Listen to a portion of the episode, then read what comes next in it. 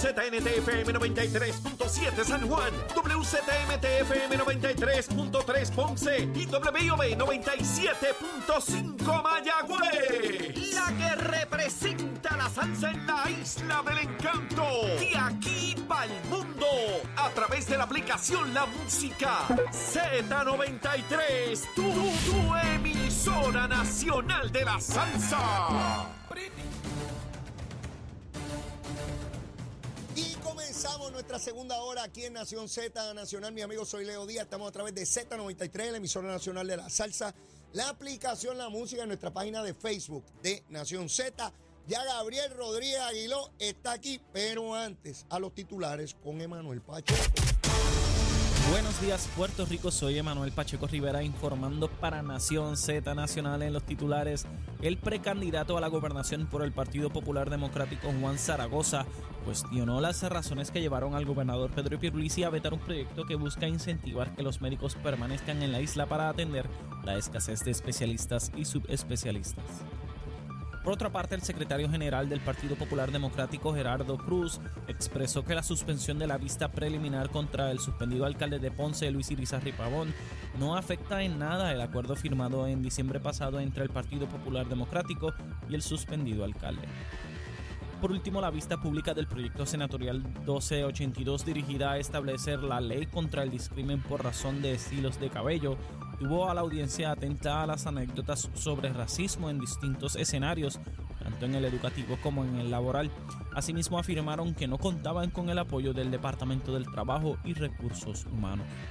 Hasta aquí los titulares, les informó Emanuel Pacheco Rivera. Yo les espero en mi próxima intervención aquí en Nación Z Nacional, que usted sintoniza a través de la emisora nacional de la salsa Z93. Les Leo Díaz. Que venimos bajando, mire, chévere, aceleradamente. Na- Nación Z Nacional por la Z. Y de regreso aquí a Nación Z Nacional. Mire, esto está buenísimo. Está que darle esta cosa. Gabriel, ¿cómo tú estás? Todo bien, Leo. Buenos días para ti, buenos días para Chero, Emanuela, a todos los que te siguen a través de Z93 y todas las plataformas digitales. Mira, Un placer estar contigo aquí. Eh. Un miércoles más. La cogiste libre el miércoles pasado. Sí, la tuve, era. Cogiste libre. Suerte que yo tenía a Cristian Sobrino en el Y llegó bullpen. ahí, llegó ahí, llegó y ahí. tú sabes, y batió ahí a todos en Gracias, gracias a Cristian ahí, Pero el público disponible. preguntando, ¿dónde está Gabriel? Tranquilo, que viene el miércoles que viene rápido. Mira, Gabriel. Estaba con el GOBE, estaba con el GOBE firmando una ley importante y que nos pidió que lo acompañáramos eh, con el presidente de la Cámara, eh, con la gente de, de una línea aérea, que Frontier, Frontier. que estaba haciendo anuncios bien importantes, así que son momentos que, ¿verdad? que uno debe estar ahí siempre presente. Mira, Gabriel. y por- gracias, y gracias por, por excusarme ese día. Seguro. Y no descontármelo. Mira, por los poderes que me confiere la Constitución y las leyes del Estado Libre Asociado de Puerto Rico, Eso no pasa de 250 pesos. ¿verdad? te No entrego este brebaje alucinante Amén. que te, lo, que te lo dejó un querido amigo aquí, Radio Escucha, trajo varias botellas, pero una dice Rodríguez Aguiló, felicidades, esto es de Navidad, casi te lo doy en febrero. ¿Sabes? Está Pero- casi pero- enamorado pero y está tiene, tiene el colorcito enamorado. Fíjate. Pues, hace- pues mira, fíjate, no me había fijado en eso. Sí, sí. Este, espero que lo disfrutes Así va a ser. y tal como el Gracias, Ahí gracias, gracias, ahí gracias. Sí, porque Entregado. después, tú sabes, tú eras el que me faltaba de ahí. entregarte la cosa esa. Después yo te cuento. Me cuenta, Después te cuento. Mm, Después, Chero, yo te cuento. pero, pero me, me cuentas varios días después. Sí, sí. Ya, No sé, poco a el, poco. el mismo día probablemente no me puedas contar. No, no, es poco a poco. este, me, me Pero, pero como yo no uso sombrero, no se me va a perder. Ah, bueno, está bien, está bien. Vale, Salud- vale, Saludos a Colbert. vale. sí, Colbert bota el sombrero. Es un lío. Si uno anda con Colbert, tiene que. Colbert, agarra el sombrero que se te queda Hay, después que hay está que prenderle, hay que prenderle el biombo al sombrero. al sombrero. Sí, lo aprenderlo. vi, lo vi, lo vi. Eso es, tú sabes, la alerta pájaro. Sí. Pues mira, mira. Se Ese biombo bien, está, se ve bien, se ve bien. El biombo de leíto es chiquito, pero alumbra mucho, ¿sabes? No te equivoques. Así son las cositas. Mira, este, ¿cómo están las cosas en la Cámara? ¿Ustedes han tenido sesión en los últimos días? No, no, no, en sesión, esta semana no hubo sesión porque el presidente de la Cámara decidió irse a España Ah, ¿verdad? con una delegación del Partido Popular. Se llevó a Jesús Santa, se llevó a Connie Varela, a Ángel Matos Ajá. y se llevó a Jesús, no sé el apellido, que es nuevo, el representante que entró por Aponte Rosario, Ya. de allá de la montaña, que iban a ver un muelle y algo así, un puerto. Para, Iban a ver un muelle. Algo así, ellos van O sea, a... que hay muelle para que hay que estar lejos. No sé, ellos, la excusa era que iban a ver, van a ver algo de desarrollo económico, Ajá. de unos puertos y unas cosas, como, ¿verdad? no sé cómo un legislador puede ir a justificar un viaje como este para ese tipo de cosas, pero ahí vamos. Pero no hay, no hay sesión porque no, como No tienen sesión. los votos y no está el presidente, no está Sí, el sí, portavoz, no- pues no hay. sesión. Pero debe, debe haber la semana entrante. Se supone el 30. Ok. Mira, quiero comenzar contigo eh, con la cuestión esta de Donald Trump. Eh, ayer eh, fue la, la primaria de New Hampshire y Trump sacó 54.5, lo cual no es sorpresa, ¿verdad? Porque se, se esperaba que él estuviera al frente. Sin embargo, Nikki Haley llega a 44%. A mí me sorprende el número de ella. Yo planteaba ayer que no es lo mismo llegar segundo cerca del primero a llegar segundo lejos del primero. Esto apenas comienza. Y yo estoy convencido, porque es la naturaleza del proceso, que en la medida en que solamente son dos, pues esa segunda persona tiene mayor exposición. Si hubiesen seis o siete, pues más difícil la atención pública. Se requieren millones de dólares para darse a conocer en cada uno de los 50 estados donde va a haber competencia. Esto le da a ella una plataforma mucho mayor para, para exponerse. Y, y- y aunque todo el mundo da por sentado de que esto ya se terminó, yo, yo no estaría tan seguro. Yo no creo que haya terminado. Yo realmente creo que esta, esta, esta primaria ayer de New Hampshire le da eh, un respiro a, a la go- exgobernadora, a la gobernadora. Le da un respiro para continuar en la batalla contra Donald Trump. Lo que pasa es que Donald Trump ahora mm, no va a dividir su, su ataque, porque él es un, un candidato de ataque. Mm. Él siempre va a estar atacando, ¿verdad? Antes tenía que atacar a DeSantis y atacarla a ella. O la tenía ella como que rezagada. Ajá. en norte era. Eh, Trump es, un- es bárbaro. O sea, ya su estrategia era, cla- era clara: era sacar a DeSantis del camino. Mm. Y ahora, pues le va a tocar sacar a, a- a la gobernadora. Así que yo lo que creo es que por cansancio y por agotamiento, Donald Trump va a ganar la primaria. Ujú. O sea, va a ser el candidato que va a tener el mayor número de, de delegados rumbo a esa convención donde Ajá. ellos deciden quién es su, su, pres- su candidato a la presidencia. Eh, Donald Trump sigue ganando fuerza. Fíjate que ya no se habla de los casos de él, ya no, ya eso no es una controversia, o sea, ya, ya se acabó el discurso. Cuando tú miras las cadenas nacionales, los noticiarios, los análisis que hacen los demócratas y los republicanos, eh, ya, ya están hablando de la cantidad de votos, están hablando de cómo se está proyectando, hacia dónde se dirige Donald Trump y los casos que él tiene pendientes ya no es una discusión, o sea, ya no es parte de esa discusión que era el norte, era, era como que lo ocupaba el espacio. Eh, así que yo creo que de, por cansancio, por dinero, Mm.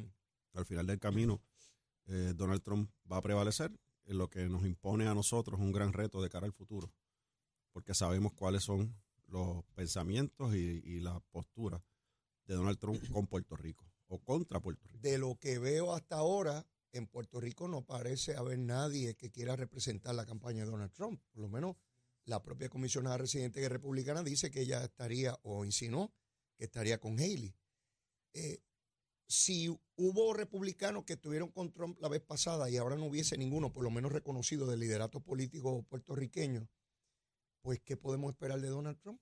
Va, a ser bien difícil que un republicano estadista, Digo, si ganara la elección, ¿verdad? claro, pero, pero va a ser bien difícil que un republicano estadista que aspire a una posición en Puerto Rico eh, Se eh, vincule a se vincule a Donald Trump. Obviamente, eh, Donald Trump eh, está en contra de la estadidad para Puerto Rico. Fue parte de- del inicio de esa campaña, ¿no? Acusaron a DeSantis que apoyaba la estadidad Así y todas es. esas cosas. Así que ese fue parte de las estrategias de Donald Trump en contra de DeSantis. Va a haber Los alguien. enemigos de la estadía en Puerto Rico deben estar rezando de que gane Trump, porque Claro, es un. es Claro, un- que nos las va a poner difícil. exacto. Y cuando uno hace un análisis de quiénes están apoyando a Donald Trump, los, los- los más vocales son los senadores Mm. republicanos. Así que eso nos, nos impone un récord, un reto, perdón, de cara al futuro para atender el tema ideológico en el Senado federal. Si es que Donald Trump, ¿verdad?, prevalece en la primaria, como todo, ¿verdad?, luce que va a ser luego en la elección, ¿verdad? ¿Qué pasaría luego en la elección? Porque eso es otro, otro capítulo. Mm. Eh, eh, no sabemos, ¿verdad? No podemos predecir eso. Y la política cambia minuto a A, minuto. a tono con eso de que la política cambia, hace un año atrás, cuando comenzábamos en enero del 2023, parecía que DeSantis era una figura sumamente fuerte que podía contraponerse a Trump y prevalecer. Un año más tarde desaparece y una figura que no estaba en el panorama como Haley aparece frente a Trump con, cerca de la mitad de los votos también. Es un poder político inmenso el que tiene la ex gobernadora.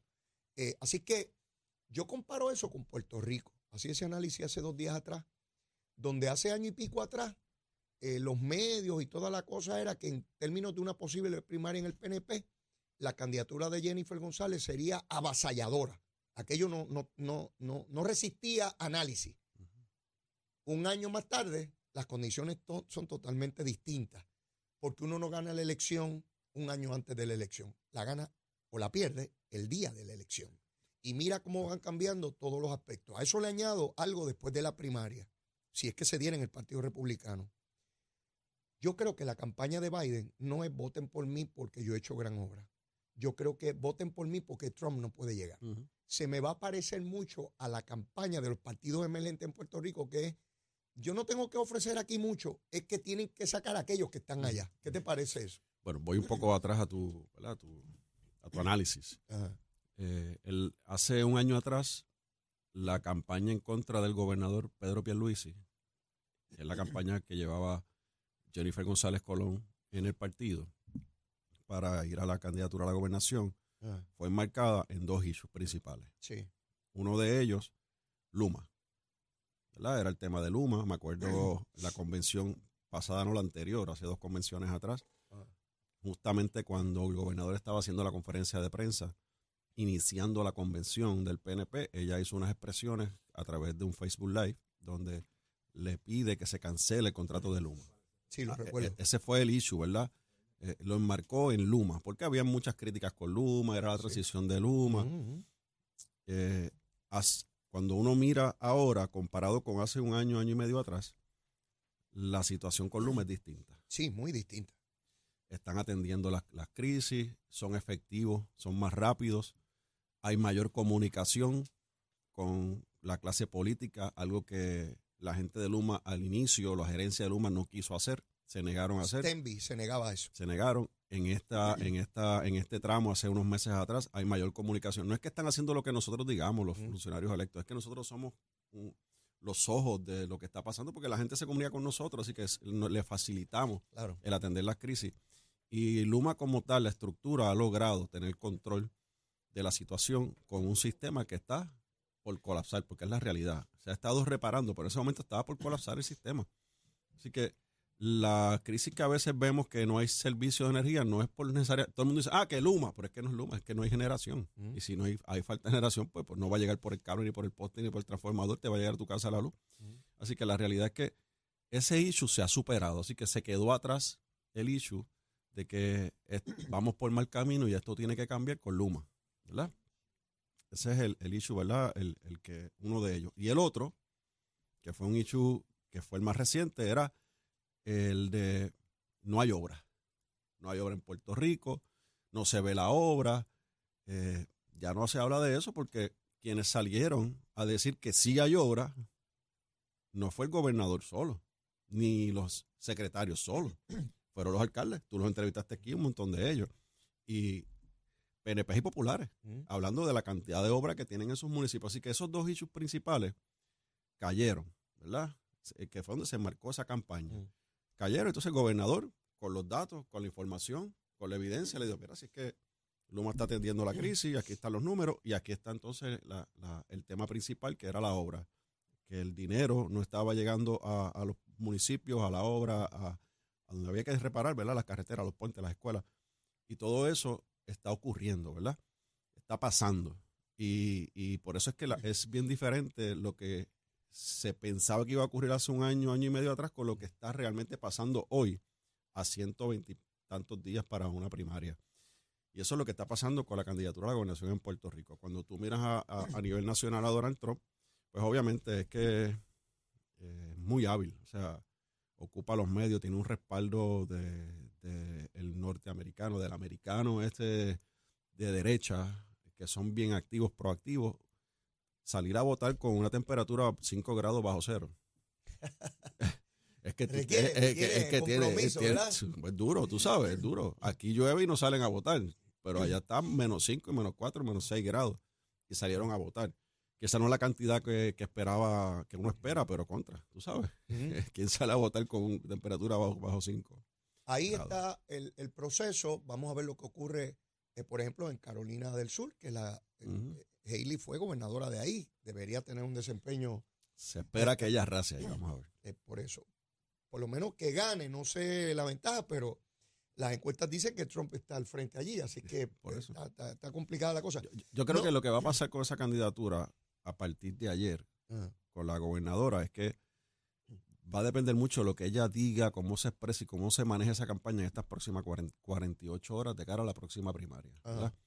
Eh, ciertamente en las primeras dos primarias Donald Trump sacó más votos que todos los candidatos que, que están en la papeleta. mayoría absoluta. Así que la tiene él. Vamos a ver cómo se comporta, si eso llega al supermartes ese, Yo- yo ¿verdad? a veces pienso que Trump, aunque dijo ya que no, ¿verdad? Trump dice, oh, estaba insultando a DeSantis y después dijo que era la gran cosa tan pronto Claro, DeSantis. claro. Así el proceso político. Y más él que no, no tiene eso, pelos en la lengua. Por eso, y dice lo que hoy decimos esto y mañana hay que decir lo otro y dale Y para tú adelante. tienes senadores que, que él los atacó directamente en un momento dado y, y están junto a él en el podio apoyándolo. apoyándolo. Así que yo no descarto que Haley sea su compañera de papeleta, la vicepresidencia. Puede ser. puede ser. Hombre, mujer, ella, ella está demostrando un poder político enorme. Está cerca de la mitad de los electores y tú no tiras eso a mondongo fácilmente. Si quieres ganar una elección donde tu adversario va a decir que tú eres hijo de, de la malignidad y que hay que detenerte, ¿verdad? Así que hay que buscar.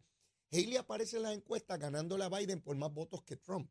Así que eso tampoco se toma a la ligera, Claro. ¿ves? Porque es una persona que atrae votos de, de otros sectores. Y ya de cara a la elección, si ese fuese el ticket, ¿verdad? Si ese fuese la dupleta, Ah. que fuese la gobernadora con el, el expresidente Donald Trump, hay que ver qué va a ser el Partido Demócrata, porque la realidad es que hay un, vemos a un presidente entrado en edad que las últimas comparecencias de él han tenido que llevarlo al podio para que no se pierda. Sí, es, Eh, duro, muy duro. eh, es muy fuerte. Eso todavía falta tiempo para la campaña. O sea, Sí, sí. estamos hablando que faltan unos meses para la campaña. Y la compañera de papeleta, la, la vicepresidenta de los Estados Unidos, no ha lucido y no, se ha No, no, no. destacado de como la gente esperaba. Yo pensaba otra cosa de ella. Entonces, si ese va a ser el ticket contra Donald Trump y la ex gobernadora, eh, hay un poder Sí, político sí, sin duda. y electoral muy fuerte Sin duda. contra el Partido Demócrata.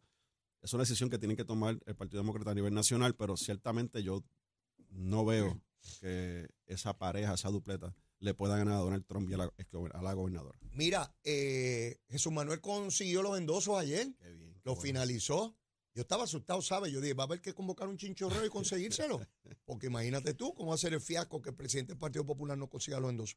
Dicen que Zaragoza ya está cerca también de conseguirlo y le falta tiempo, esto hasta el 15 de febrero, o sea que todavía hay un rato ahí. Me llamó la atención que esta mañana él con los compañeros Saudi, Jorge y Eddie le preguntaban sobre esta situación del veto y las controversias entre el gobernador y el, liderato legislativo. Y él dice que a él no le consta de, de las peleas ni lo interior de eso. Y yo no sé si él se percata de lo que él proyecta cuando dice eso. Proyecta que él no cuenta ni para ni para banca, que a él no lo toman en consideración y que él tampoco ejerce ningún liderato para, para intervenir. Como rayo el presidente del Partido Popular, presidente de la conferencia legislativa, presidente de la comisión de gobierno de la Cámara, va a decir que las controversias, dificultades o diferencias entre el liderato legislativo popular y el gobernador, él desconoce lo que está pasando ahí. O sea, se puede declarar uno más ignorante de un proceso al cual uno quiere y aspira a dirigir a Puerto Rico. Mira, eh, Leo, lo que proyecta esto es des- desconexión. Una desconexión de, de Jesús Manuel como presidente del Partido Popular. Si fuese un alcalde, si fuese una persona que no, ah, no estuviese involucrada en los procesos legislativos, pues uno podría, con cierta, hasta cierta medida, aceptar ese tipo de expresión. Pero él está allí con nosotros, él es legislador, él debe conocer de primera mano Claro. qué proyectos son, qué contenía cada proyecto, porque muchos de ellos él votó y asumo yo que votó a favor, muchos de ellos. Así que debe conocer los proyectos y las controversias. Cuando tú tienes al liderato de tu partido, al presidente del Senado, a Zaragoza, que es senador, y los propios representantes, compañeros de él de partido, haciéndole señalamientos al gobernador, ¿verdad? Desde su punto de vista, que por qué se debió haber firmado esa, eh, se debieron haber firmado esas medidas. Así que es desconexión, eh, Leo, es falta de liderato. Eh, sea, ¿cómo yo voy a ir a un programa de radio? falta de profundidad, falta de profundidad. Profundidad tiene que tener entonces, capacidad intelectual. Eso es lo que tú estás señalando. Falta de profundidad de conocer los temas, de estudiar, de, de, de conocer, de, de, ocuparte de conocer los temas. Yo no puedo venir aquí y sentarme como un loco a ver qué, qué, sale por mi boca. O sea, tú representas un partido. Tú, tú aspiras, a, ser gobernador, tú aspiras a ser el candidato a la gobernación del Partido Popular. Tú aspiras a ser gobernador. ¿Tú sabes lo que yo hubiese, verdad? Mi expectativa en una entrevista como esa, yo escuchar a un Jesús Manuel, por lo menos si yo fuera presidente del Partido Popular, decir, mire, yo me he reunido tanto con el presidente de la Cámara como el del Senado para examinar este asunto con el gobernador. Y lo que yo le he sugerido y lo que hemos acordado es uno, dos, tres y cuatro. Pero yo no me paro o digo por teléfono en un programa, es que yo no sé lo que está pasando ahí. Es que yo no. Mire, usted es presidente de ese partido, usted es presidente de la conferencia legislativa, usted aspira a la gobernación, usted ha dicho algo, usted ha ejercido algún liderato, usted ha recomendado algo, usted ha solicitado alguna reunión.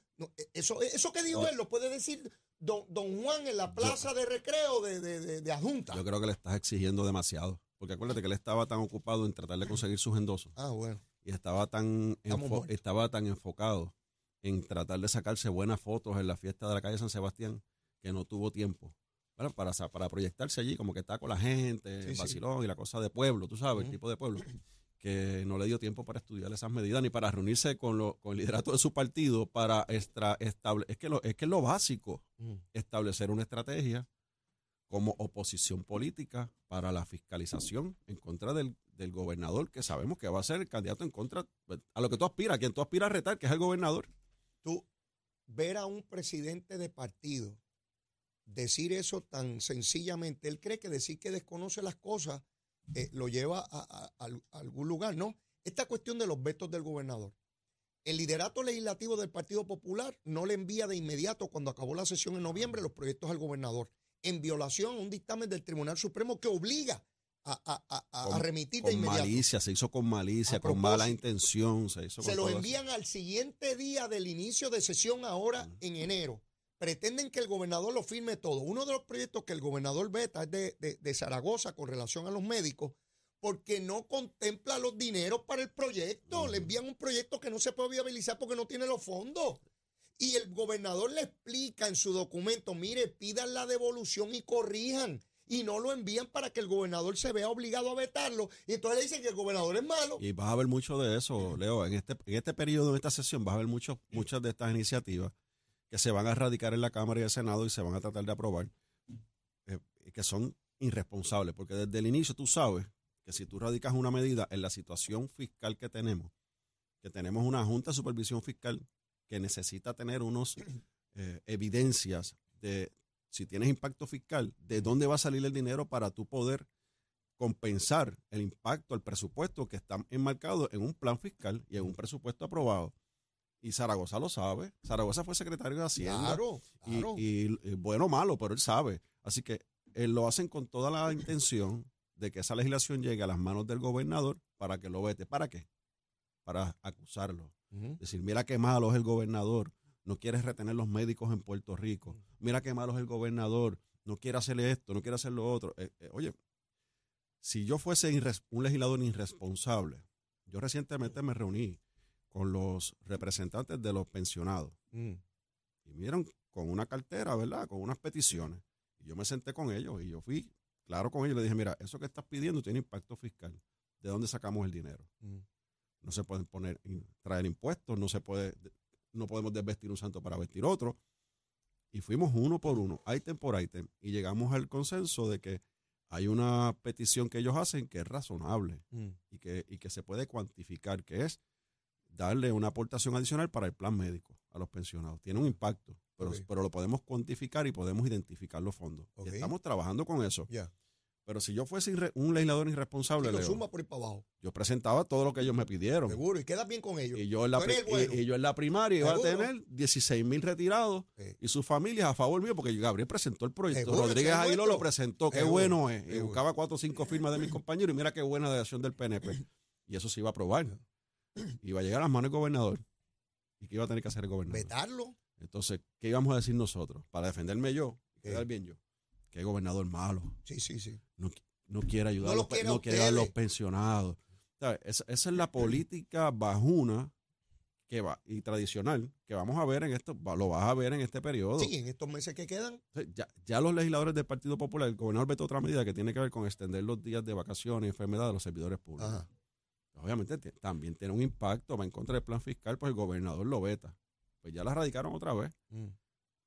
eh, retando al gobernador, emplazando al gobernador con la politiquería, que es pura politiquería, porque ellos saben, desde que firman esa medida, desde que la están escribiendo su asesor, Mm. ellos saben que va a tener problemas, porque tiene un impacto fiscal. Claro. Así que vamos a ver mucho de eso eh, en estos en este trimestre que nos queda, ¿verdad? De, de sesión, si es que sesionan y no se van de viaje como hicieron ahora. El- Se van a ver otro ahora- muelle. Un muelle, van a ver algo, no sé, van a ver cualquier otra cosa, cualquier excusa para viajar, Mm. sobre todo en este caso ir a España, ¿verdad? Eh, la realidad es que... Se eh, come bien en España. Sí, me imagino que las tapas. Y se bebe bien. Un buen vino, sí, sí, un buen ambiente, sí, Uh. buenos restaurantes. Y hay una Y- y feria. un es- muelle más. Y es la feria de turismo, tú sabes que Sí, hay chévere, una cosa chévere. chévere. va- Ah, bueno. Van a pasarla bien. Mira, pasarla bien. tenemos que ir a una pausa.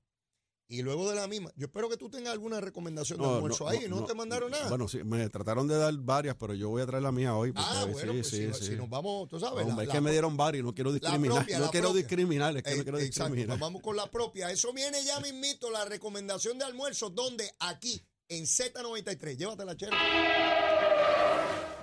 Buenos días, Puerto Rico. Soy Emanuel Pacheco Rivera con el informe sobre el tránsito. A esta hora de la mañana ya ha comenzado a reducir un poco el tapón en algunas de las carreteras principales del área metro. Sin embargo, la autopista José de Diego aún se mantiene congestionada desde Bucanán hasta el área de Atorrey en la salida hacia el Expreso Las Américas, así como la carretera número 2 en el cruce de la Virgencita y en Candelaria en Toa Baja y más adelante entre Santa Rosa y Caparra. También la 165 entre Cataño y Guaynabo en la intersección con la PR22, así como la PR5, la 167 y la 199 en Bayamón, y la 176, 177 y la 199 en Cupey. También la autopista Luisa Ferré entre Montelledra y la zona del Centro Médico en Río Piedras, y más al sur en Caguas y la 30, desde la colindancia de Juncos y Gurabo hasta la intersección con la 52 y la número 1. Hasta aquí el informe del tránsito, ahora pasamos al informe del tiempo. Para hoy miércoles 24 de enero, el Servicio Nacional de Meteorología pronostica un día ventoso, húmedo y parcialmente nublado, con aguaceros frecuentes para todo Puerto Rico excepto el oeste, que gozará de cielos claros. Los vientos se mantienen generalmente del este-noreste de 10 a 21 millas por hora, con algunas ráfagas de hasta 35 millas por hora, y las temperaturas máximas estarán en los medios altos 80 grados para todo Puerto Rico. Hasta aquí el tiempo les informó Emanuel Pacheco Rivera. Yo les espero en mi próxima intervención aquí en Nación Z Nacional que usted sintoniza a través de la emisora nacional de la salsa Z93.